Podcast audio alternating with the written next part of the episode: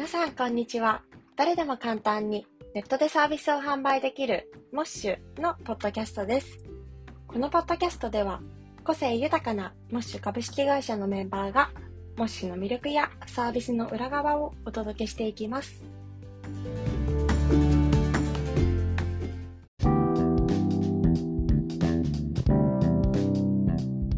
じゃあ、じゃあよろしくお願いします。はい、お願いします。はい、えっ、と、モッシュの村井です。今日は、えー PM の、えー、と神奈川さんをゲストにお迎えしております。神奈川さん、どうぞよろしくお願いします。よろしくお願いします。神奈川です。で、えっ、と、まあ、神奈川さんね、入社していただいたのは、まあ、正式には今月なんですけど、副業とか含めてもうかれこれ1年ぐらいですかね。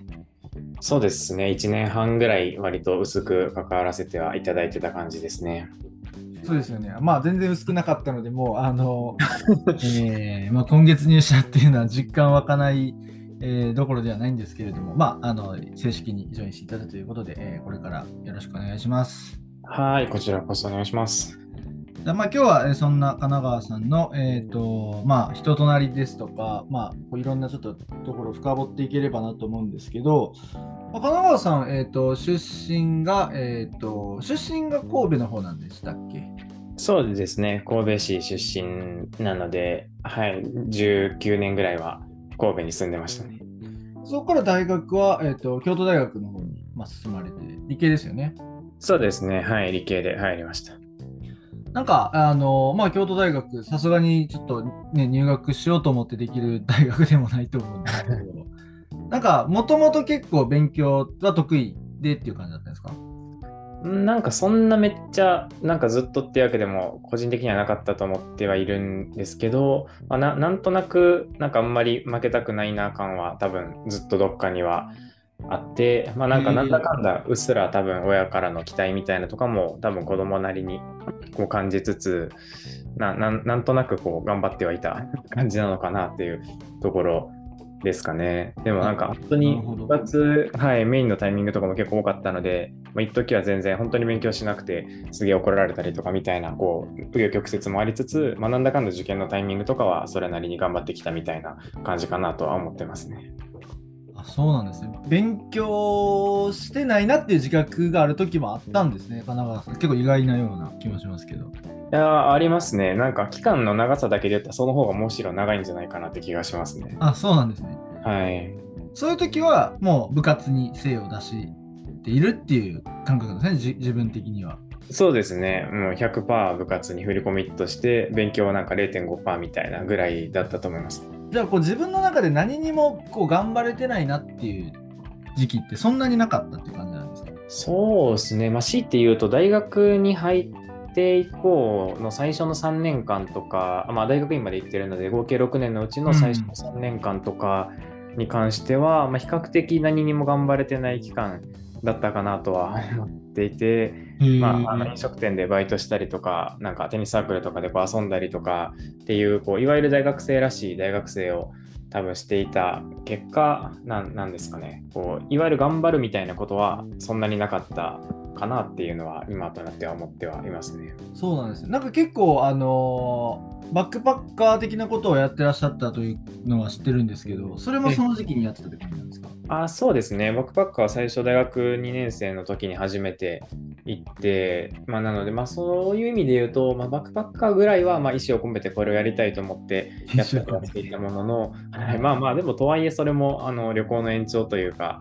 まあ、遊びの一環みたいな感じではあるかなと思うので、まあ、変わったところで言ったらまあそれぐらいだったかなっていう気がしますかねえ。ーなんか、あのーまあ、そこら辺ばっか深掘りしちゃうのもあれなんですが、ちょっと気になるんで、えー、と聞いていきたいんですけど、あのはまあ、それまでこうずっと、まあ、勉強だったり、スポーツだったり、うんまあ、自分の中で今はこれを頑張ろうっていうのを決めて、まあ、頑張っていったと思うんですけど、大学入って、まあ、それがないっていうのは、なんか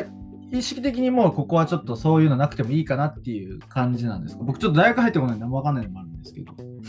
いや、なんかどうなんでしょう。改めて聞かれるとちょっと難しいんですけど、なんか多分、なんか、まあまずなんか大学に入ってこれをやりたいみたいな、うんあの目的だったりとかはまあ全くなくて、なんか一旦こう関西の中で理系で入れる中で、まあ、なんか一番いいとこ行こうぐらいので、まあ、浪人してあのようやくなんか運運よく入入れたみたいな感じなんですけど、なんかある種なんかそこが結構ゴールになっちゃってたところは多分あって。で、まあ、授業だったりとか、まあ、そこそこ忙しい中で、なんかまあ、それなりにやりつつも、なんか何かにこう、照準を合わせるみたいなのを、うん。まあ、大学以降で結構自分の意思を込めて多分それを照準を合わせにいかないと活動って前に進まないような、こう、コミュニティというかカルチャーだと思ってるんですけど、うんなんかそこがあんまり自分の中でもうピンと絞りきらず、で、まあ、テニスサークルとかも、まあ、大学あ、高校でテニスやってたところのまあ延長で、まあ、やるかぐらいの、はい、意思決定で入ってたりしたので、なんかあんなんかそういう、こう、なんですかね、何にも照準が合わなくなってしまったっていうのが結果的に行わ行われててというか、起きてたことなのかなとは思ってますね。なるほど、なるほど。まあ、その時もとはいえ、なんかこう別にネガティブな状態になってるわけでもないってことですよね。自然と、まあ、あの一旦の目標を達成した時期っていう感じなんですかね。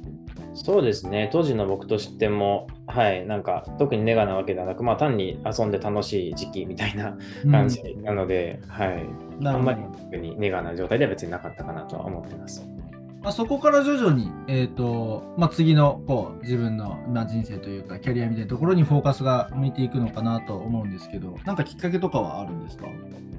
そうですね、一番大きかったのが、大学のその3年生の時に、一応学部の就活をやったんですけど、うんうん。で当時で言うと、まあ、バックパッカーとかで海外行くのも好きだったりしたので、総合商社なんか良さそうみたいな不安があはいはい。はいはって、で、まあなんか受けたらいけるんじゃねってちょっと甘い気持ちで受けたら見事に全部落ちるっていう、はいはいはい。イベントが一応ありまして、倍率すごいですからね、総合商社といそうですね。なんかまあ冷静に考えてそんな舐めた気持ちで受かるわけないっていうのはあのそうなんですけど、まあ、当時の僕からすると、まあ、それなりに今までもなんかなんとなくなんかのらりくらりやってきた中で、まあななんかいけるんじゃねっていう気持ちがちょっとどっかにあった。うん。ものと、まあ、蓋を開けたら全然こう社会との接点にでこうジャッジされた時に端にも棒にもかからなかったみたいなのがで結果としてあって、うん。でそこが結構大きかったですね。で、うん。学部がもう9割5分ぐらい大学院に進学するところだったので、もう就活してるっていう友達も周りに全然いなくて、まあなんか受かったらラッキーぐらいの気持ちだったんですけど、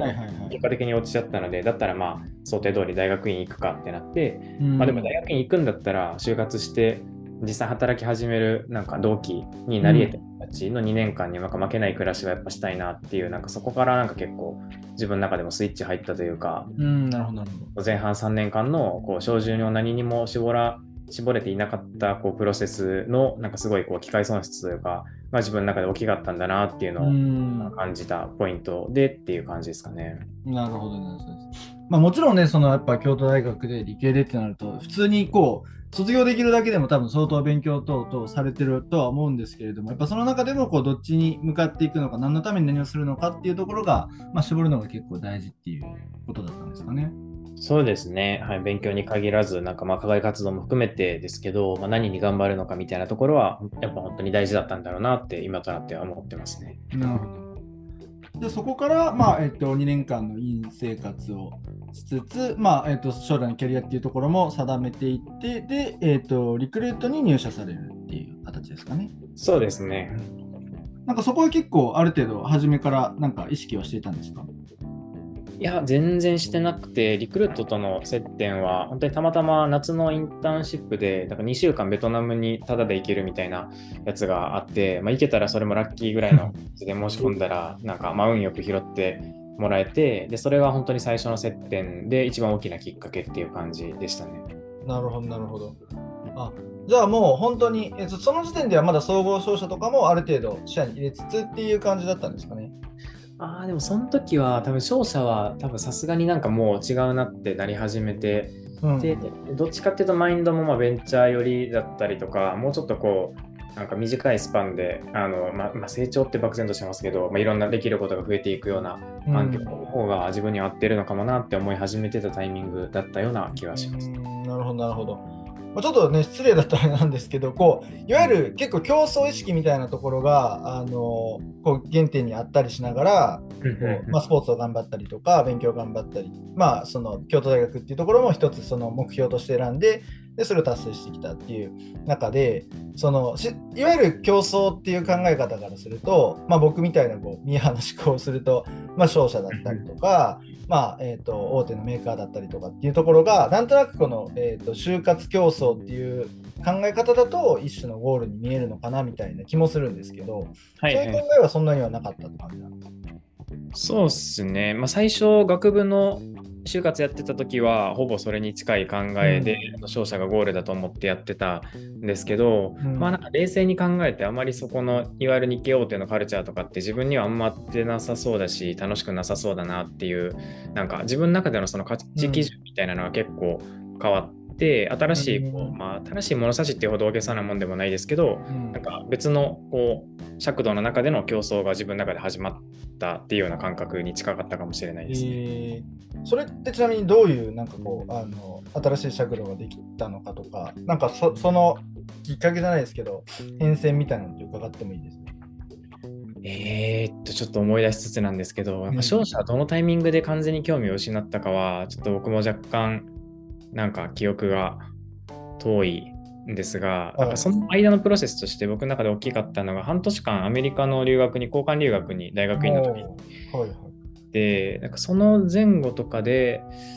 そうですね、なんかそういった海外にいろんなものを見たりとか、その現地のビジネス系の授業とか受けたりしてたんですけど、うん。そことかで、なんか新しいこうビジネスだったりとか、なんか新規事業立ち上げるみたいな、そういった授業とかやったりしてる中で、やっぱなんかそういう新しいこう仕組み、あのビジネスを自分でなんか生み出していくみたいなプロセスだったりとかがすごい楽しいなって思うような経験は多分ちょっとずつ積む機会がその大学院の在学中にあってっていうのをやっていく中でやっぱなんか、うんまあ、海外っていう軸はそんなにもうあんまり関係なく商社とかっていうよりは、まあ、いわゆるベンチャーとか、まあ、リクルートとかそういう系で新しいこう仕組みを生み出していく側の人材として早期にこう立ち上がりたい成長していきたいなみたいなのがなんか徐々にこう芽生えていったような気がしますね。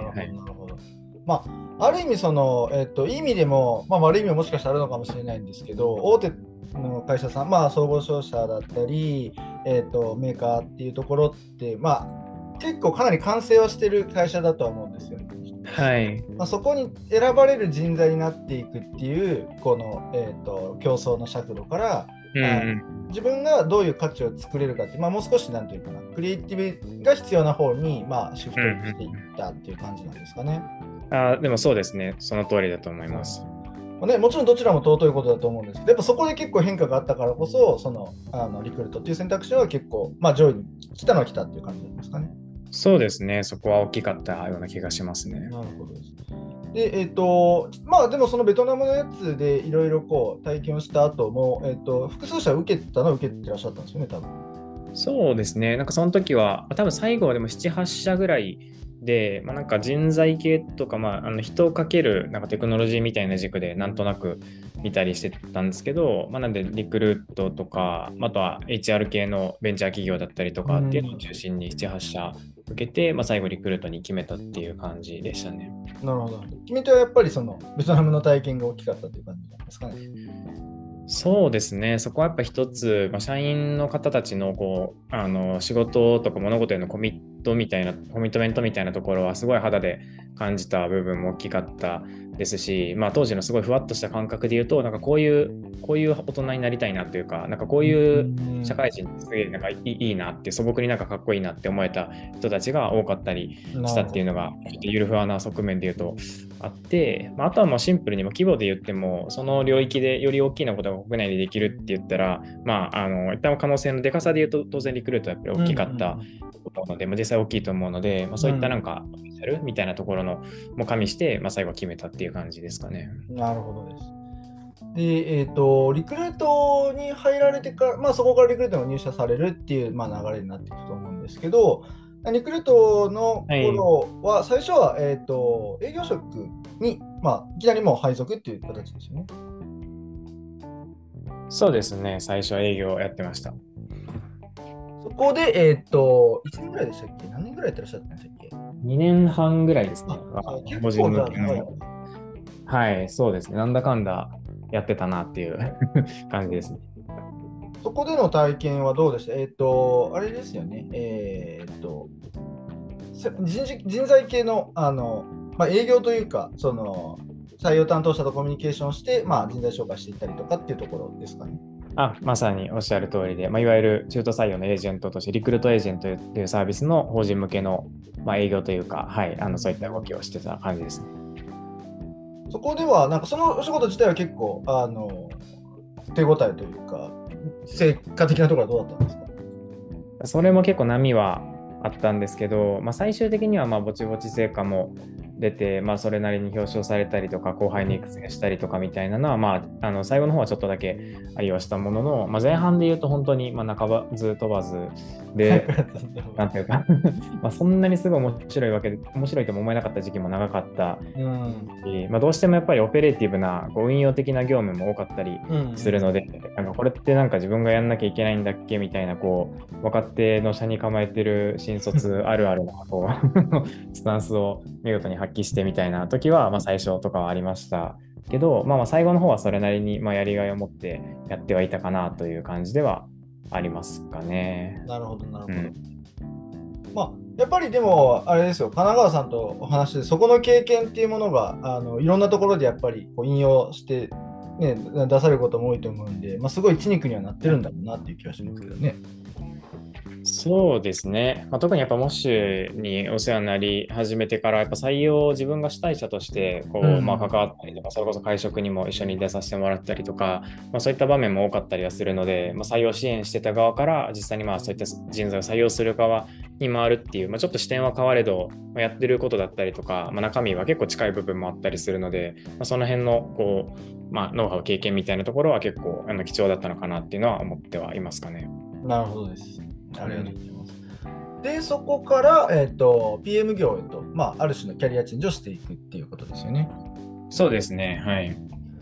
なんかそれは、えーと、2年半経過したときにあの、自分からこうあのある種志願をされたというふうに伺ってるんですけれども。そうですね、おっしゃる通りで、もともと最初に新卒の時も、先ほどちらっと申し上げた通り、こり、ビジネスというか、新しいこう仕組みを作りたいみたいなところが、うん、まあ、最初の起点にはどうしてもやっぱりあったので、まあ、営業として一お客さんに対峙してっていうところ、まあいいんですけど、まあ、それよりは、その営業職としてのキャリアを築いていくというよりは、まあ、企画職、まあ、プロダクトマネージャーとか企画系の職種として、あのキャリアアップ、ステップアップしていきたいなっていうのは、初めからずっと思っていて、で、まあ、2年ちょっと経ったタイミングの時とかに、まあ、ちょうど社内で、あのまあ、新しいこうクライアント向け、企業様向けの新しい SaaS のサービスを始めるみたいなのが立ち上がって、で、どんどんそれを加速させていくみたいなのは、社内でも、こう、ま、まことしやかにこう、ささやかれてたタイミングで、それ、ちょっとタイミング逃したくないな、みたいなのがあって、どうしても今のタイミングで移動して、そのプロダクトに関わりたいっていうのを、あの、当時の上長、上司にも直談判して、で、移動先のマネージャーとも勝手に自分でアポを取り付けて、行きたいんですけど、みたいな言って、で、まあ気づいたら移動させてもらってたみたいな感じです。そこまで計画的にこう先を見据えて動けるっていうのは、やっぱ神奈川さんのすごい強みですよね。まあ、結果的にそういうなんか情報がうまいことこう拾えたっていうのは、まあ、運よくラッキーなとこあったと思うんですけど、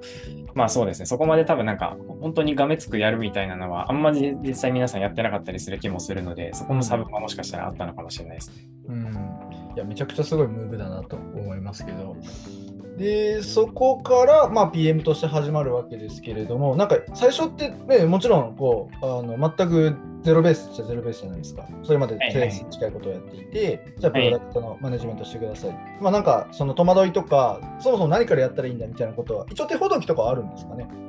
そうですね、結構ちゃんとあって、まあ、当時まだ小さいチームで2人ぐらいしか先輩社員がいないって感じではあったんですけど、うん、まあ、そのうちの片方の人、まあ、僕の2個上の代の人が結構まあ細かくあの進捗管理だったりとか、まあ、進め方だったりとか、もう本当に SQL とかタブローの使い方だったりとか、もう、もう何ですかね、本当にあらゆる細かいところまで、まあ、場合によっては細かすぎるぐらいにこう、レビューを指導してくれるっていうスタイルだったので、まあ、そこが、なんか当時は結構まあイラッとした時も、まあ、ありますけど、まあ、振り返ってみるとめちゃくちゃありがたかったなとは思って、で、まあ、そこで結構基礎を叩き込んでもらえたかなっていう感じですかね。なるほど、なるほど。その人のスタイルっていうのが、じゃあ結構こう、まあ、メンターとしてあの神奈川さんにもある種継承されているっていうね、すごい心情管理とかしっかりされると思うんですけれども。そうですね、まあ、結構反映されてるところは、もしかしたら知らず知らずあるかもなっていう気はしますかね。なるほど実際やり始めて PM 業っていうものに対しての印象ってはどうでした？やっぱやってみるとなんかじ想像とは違うとこもあるかなと思うんですけど。まあ、そうっすね。なんか、なんなんでしょう。もともと移動するときは PM っていうこうくくりであんまりこう捉えられてなかったというか、なんかそこまで解像度が高い状態っていうよりは、何かしらこう、バクッと企画系のことがやりたいぐらいの、うん、前もっと手前で多分認識としては止まってて、そこからようやく、あどうどうやら今やってるこれは PM の仕事な気がするぞみたいな。なんで、社内でも別に PM っていうラベルではないんですよね。はいはいはい。だったりしたので、あの、なんかその辺を、まあ、外の情報とかと噛み合わせながら、あ、これはどうやら PM の仕事なのっぽいなっていうのをこう認識を自分の中でこう、もも持たせていったというか、なるほど。クリアになっていったみたいな感じな気がします。なんであんまりギャップというか、やってみたらこういうことなんだなっていうのがなんか気づいた、分かったみたいな感じなるほどな。だったかなと思います。充実感っていうのは増していった感じなんですか？そうですね、充実感はかなり増しましたね。移動してよかったですし、まあ、すごい成長時間もあの常々感じられてたんで、そこは良かったかなとは思ってますね。なるほど。そこからこうプロジェクトを取り仕切る立場、そして、えー、とさらにはこう全体の、まあ、マネージャーっていうポジションにまでなっていかれるのかなというふうに思うんですけど、なんかそはい。の自分の中で、えー、と成果が出たなって思うポイントとか、そのた成果を出すためになんか工夫したこととかってあったりするんですか？あー難しいっすね。難しいですけど、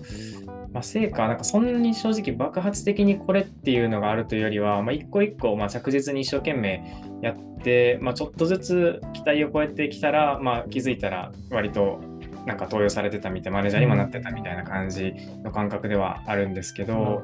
なんかそのプロセスにおいてで言うと、そうですね。なんだろうな。なんですかね、ちょっと難しいですけど、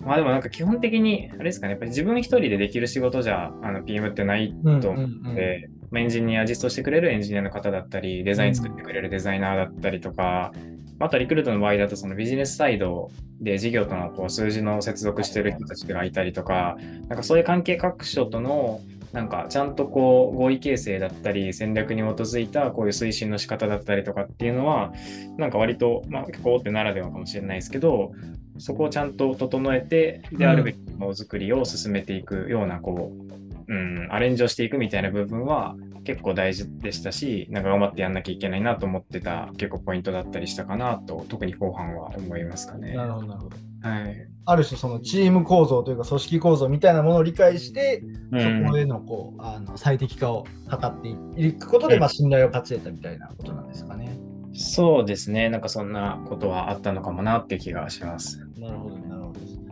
で、えっと、まあ、そのマネージャーっていうポジションを経た後に、こう、モッシュへ、まあ、その前に副業を始めていただいていると思うんですけれども、まあちょっとそのマネージャー職っていうのは個人的にも結構興味があって、えっと、やっぱはい PM 職からは少し変わってくるんですかね？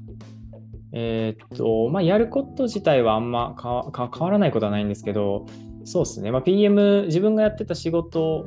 をやってるメンバーの、まあ、上上司って感じなので、なんで、なんて言ったんですかね。まあ、そういった PM としての案件管理だったりとか、要件定義だったりとかっていうのをこのボール、ちょっと次検討お願いみたいな役割をアサインして、で、それのレビュー、進捗管理だったりとか、まあ、場合によっては結構炎上しそうだったら、自分が割とハンズオンで入って、そこを解決するだったりとか、なんか、その PM、まあ多分最後メンバー8人ぐらいいたんですけど、その8人の動きを見ながら、なんか自分がどう介入すれば、うんあの成果が最大化されて、かつメンバーの育成にも成長にもつながるのかみたいなこうバランスを見つつ立ち回りを考える役割だと思いながら一応やってた感じです。あーなるほどはい、チームの全体性最適を図るためのこのバランサーというか、うんうん、そういアジャスターみたいな感じの立ち回りなんですかね。そうですね、かなと思います。なんかその、多分同じ年代の方だったり、もしかしたら先輩に当たる方とかがいる中で、その神奈川さんがこうあの上司っていう立場にもなったんじゃないのかなと思うんですけど、はい、なんかそれに伴うこの、えー、と苦悩みたいなのって、まあ、あるあるだと思うんですよね。あのはいはい。まあ、すごい分かりやすい話が、あの同期の人からちょっとこう距離ができちゃうとか、はい、あのあんまり言う言ったことをこう素直に受け止めてくれないとか、そういうことはうんやっぱりリクルートはあんまないんですかね。そうですね、結論あんまなくて、でまあ、年上が1人っと、あとは新卒同期の自分の部下みたいな あの人も2人とかいたりはしたんですけど、まあなんかそれなりにこうううまいこと、まあ、皆さんまあ割とちゃんと大人に対応してくれたっていうのがうんあるかもしれないですけど、まあ、そこのコミュニケーションに関する大きな難しさみたいなのは結局感じずに過ごせてはいたのかなっていう気はしますかね。うん、なるほど、なるほど。うんなんか、神奈川さんも含めそうだと思うんですけど、リクルートの方って結構、その、ことに向かう姿勢っていうのがすごいなと、まあ、あの勝手にリスペクトしてるんですが、えそれはなんか、あの、そういう、なんでしょうね、人が集まってくるのか、結構中でやっぱそういう思想を叩き込まれるのか、なんかあるんですかね？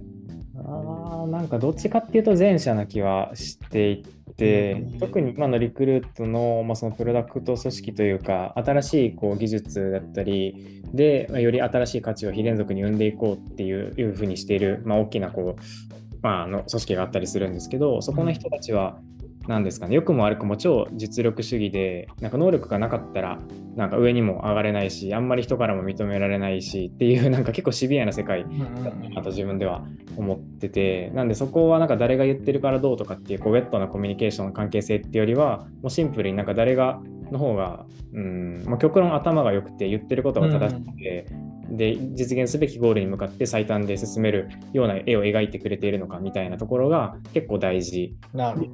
はい、でももちろんそれを下ろすにあたってのまあウェットな部分だったりとかマネジメントってもちろんその後にあるんですけど、うんそ設定の部分でいくとなんかそのあたりがこうないとあんまりこう評価されないようなカルチャーだったかなっていう気はしていてでも結果的にそういう人しかあんまり集まってなかったのかなっていう気がしてますかね。なるほどで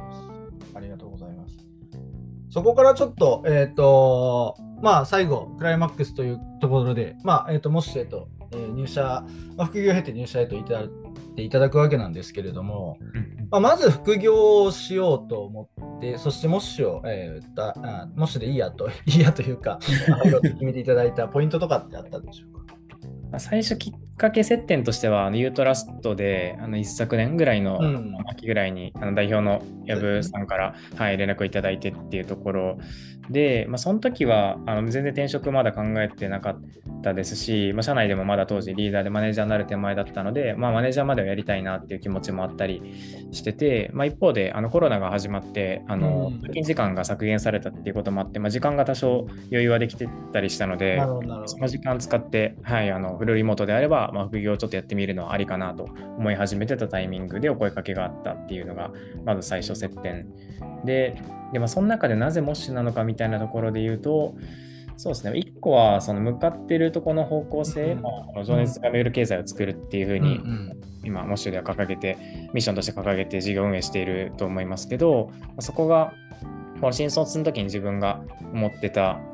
この人材かけるテクノロジーみたいなところの切り口と結構、あの根底の部分では近しいところがあるなっていうのが、なるほど。あの実は思ってたのが一つと、あとまあもう一つはあのチームの規模感でで当時で言うとまだ確か村井さん含めてまだ3人しか社員そうですね。それぐらいのレベルの。なかったっていう 状態で、でもプラスまあ業務委託の方たちがまあ2、30人とかスラックにはバーっていらっしゃってっていう中で言うと、なんか良くも悪くもまだこう社員じゃない副業の立ち位置でもできることの白地というか伸びしろみたいなのが結構あるんじゃないかなっていうのをなんかそのメンバー構成を見た時に思って、うん。としての関わり初めてではあったんですけど、まあ、今まで行ってやってきたリクルートの経験をなんか活かせるのかかもなっていうのがなんかそのメンバー構成で思えたっていうところがその2つが結構大きかったかなっていうあーなるほどですね思いましたね。実際それは入ってみてどうでした？その感覚っていうのは。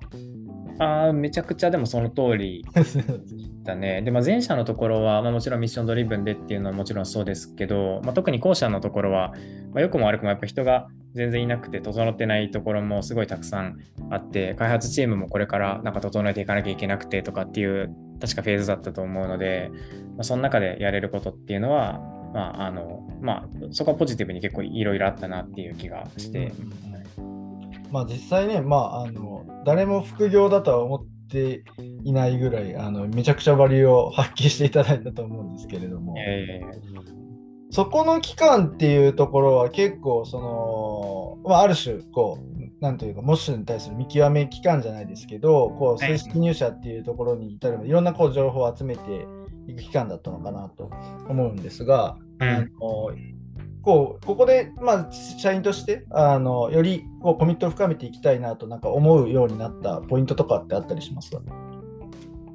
そうですね、まあ、最終的にはあの今年5月ぐらいのタイミングのシリーズ B のあの8億円の資金調達の時とかで、はいなんかそこをきっかけに、まあ、よりこうプロダクトも人組織とかもあの拡大させていくんだっていう、あの、なんですかね、まあ、一つの節目のタイミングでは、スタートアップにおいてはあったと思うんですけど、はい、なんかそこの、まあ、特にそこ起点に、さすがにそろそろ PM 職、まあ、もう1名すでにいらっしゃった方あのいますけど、さすがメインでちゃんと貼れる人を増やしていかないと、きっとしんどいだろうなっていうのは、なんとなくまあ関わってる中でも 思いつつ、って考えたら、なんかあんまりここの自分が意思決定を後ろに伸ばし伸ばしすぎるというか、あうん、そこのなんか機会がなんか失われたりするかもなっていうのはもともと思っていたがなんかそれをよりリアルにかつなんかそれがすごいもったいないなっていう風になんか感じられたのが結構その辺のタイミングだったかなと思っていて、はい、でそうですね。そのタイミングちょうどもうマネージャーに僕もなってて社内でもまあまあ一定 PM のメンバークラスとしてもやってでマネジメントとしてもちょっとだけだけど、まあ、一定そういう組織づくりみたいなところもやりつつ、うん、エージェントとしても採用とかにも関わってっていう結構今のスタートアップにおいては割と必要ななんかやるべきことが割と幅広く結果的にこう3点ぐらい揃った状態に今来たなっていう感覚をなんかちょうど持ったのがそのぐらいのタイミングっていうのがあって、なんかそのモッシュのフェーズと今自分がやってきたことがちょうどなんか活かせそうな、しかも結構まあぴったり活かせそうかもなって思えた ハマり方を感じたのが、なんかその辺だったって感じ。なるほどですね。じゃあ結構そのモッシュのまあ将来っていうところも考えていただいて、その今のこの自分のポジション、まあ、副業としてやってたポジションっていうところに、あのまあ、ある種居座るべきなのかどうなのかみたいなこともまで考えていただいてたっていうことなんですね。まあ、そうですね。はいまあ、結果的にそこでもし、例えば僕じゃない別の人があの先に採用されてってなったら、うん、あのもうそれはそうですかと言わざるを得ない状態だったと思うので、なんかそこも、まあ、僕の中では、まあリ、リスクというほどのあれではないですけど、うん、なんかいろんなパターンも踏まえて一応考えはしてたって感じですかね。なるほど、なるほど。ありがとうございます。じゃあそこから、えっ、ー、と、こう、えーまあ、モッシュに入社というふうに決断していただく形になると思うんですけど、えっ、ー、と、うん、まあ、決断をしていただくことになると思うんですけれども、うんうん、なんかその、えー、まあ、やっぱりこう決めるってなるとね、もちろんこの自分、まあ、ご家族もいらっしゃると思うんで、その、えー、ご家族に関するところだったりとか、あの、まあ、もしのこう将来性だったりとか、まあ、自分のキャリアとか、いろんなこの、えー変数っていうものをこう考えて意思決定いただくと思うんですけど、うん、なんかどういうこの思考の、えーと、組み立て方をして最終こうジョインを決めていただいたのかっていうところを、まあ、ちょっと伺っていきたいなと。どういうこう思考の果てに一緒にジョインをするというところを決めていただいたのかというところなんですけれども、いかがでしょうか？そうですね。えっと、改めて考えるとなんですけど、まあ、やっぱ関わっていく、まあ、さっきの、あの申し上げた理由とかも踏まえたときに、今のモッシュぐらいのシリーズ B、まあ、前後ぐらいの、まあ、社員2、30人とか多くてもまあ50人弱ぐらいのスタートアップで、まあできればまあ1人目か、まあ、C っていうなら、まあうんまあ、そうですね、まあ、2人目ぐらいの PM として、うんと関わりたいな。でそこで自分が入ってプロダクトと組織を伸ばしていくっていう経験をしたいっていうところはなんかもう結構リアルにあの要件として思っています、でそこはもう本当に自分がそれをやってシンプルに楽しいと思ってしまったからそれを知ってしまったからっていう中だけのあの理由なんですけど。でっていうのを考えた時になんかそれに合致する企業って他にも一応あるんだっけっていうのは、まあ、うっすら一応思いはしたものの、まあ、とはいえやっぱり他で同じようなフェーズでちょうど規模感も良くて、まあ、かつまあプロダクトにもかその方向性にも愛着を持てて、まあ、人のこともちゃんと知っててみたいなっていろんな掛け算で言うと、まあ、モッシュ以外には全然選択肢としては上がらず、まあ、最終的には先行としても特に他は1個も受けずあの、まあ、なんでモッシュの先行も実際受けてはないんであの 一社も受けずに、あの 転職が決まったみたいな感じではあるんですけど、まあ、ただその過程におけるなんかさっき言っていただいたようなポイントとかで一応言うと、うん。キャリア観点で言うと、まずはなんかその経験をすることが自分にとってもすごい貴重だし、自分のキャリアにもつながるなっていう感覚はすごいあって、で、なのでこうリクルートの大きな組織の中で大きなプロジェクトを動かすための一人のこう PM マネージャーっていうよりは、もっと小さい規模でもいいので、それをこう非線形に伸ばしていくような過程で自分が何ができるのかっていうのをなんかこう勝負をしながら、その中でうーんと自分を磨いていくっていう方が今の自分のフェーズだったらもうなんかそこに飛び込んでいいんじゃないかって思えたのででもそこのキャリアを積極的に選択しましたしなんかまあはいまあ、仮になんかモッシュがまあこの先どうなるかわからないみたいなとか、まあ、その辺のリスクとかボラティリティみたいなところに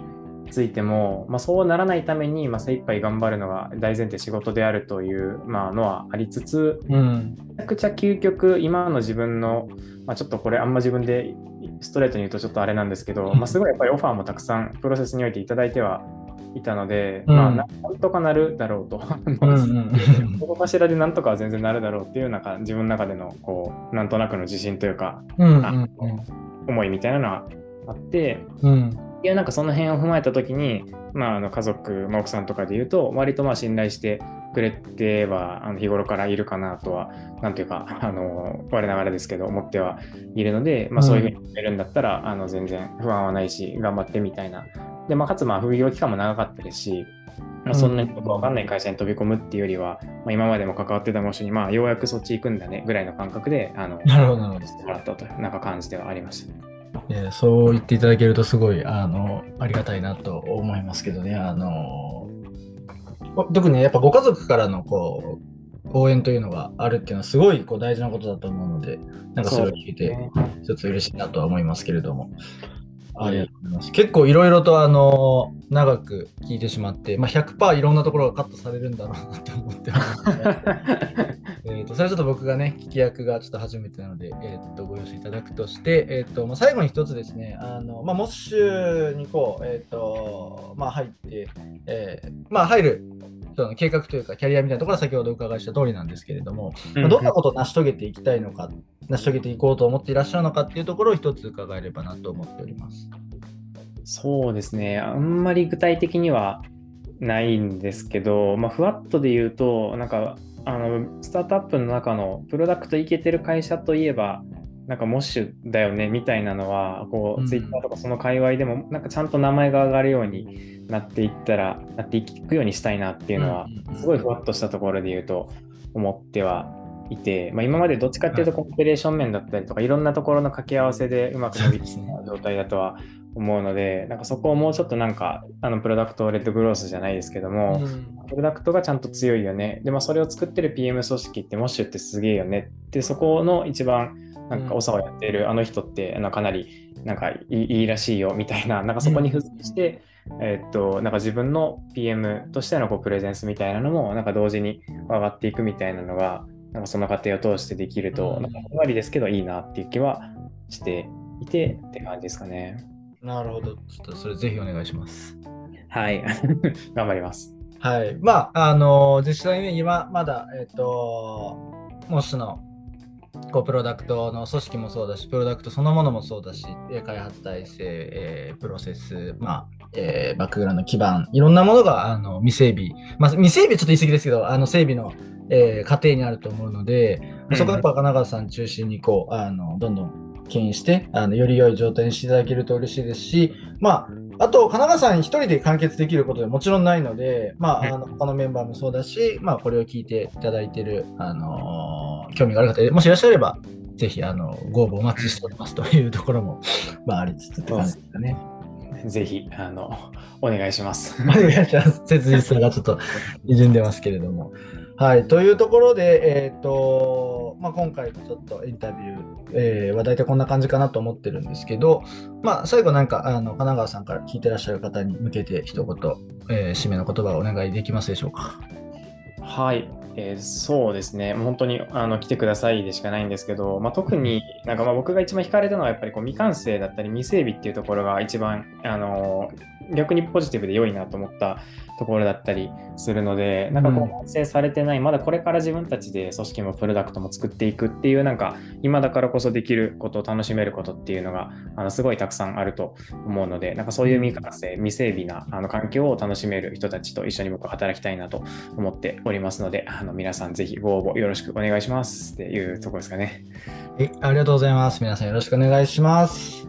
では、えっ、と、本日は、えー PM、えー神奈川さんの、えー、とインタビューをお届けさせていただきました。えー、とありがとうございました。神奈川さんも、えー長々とありがとうございました。はい、ありがとうございました。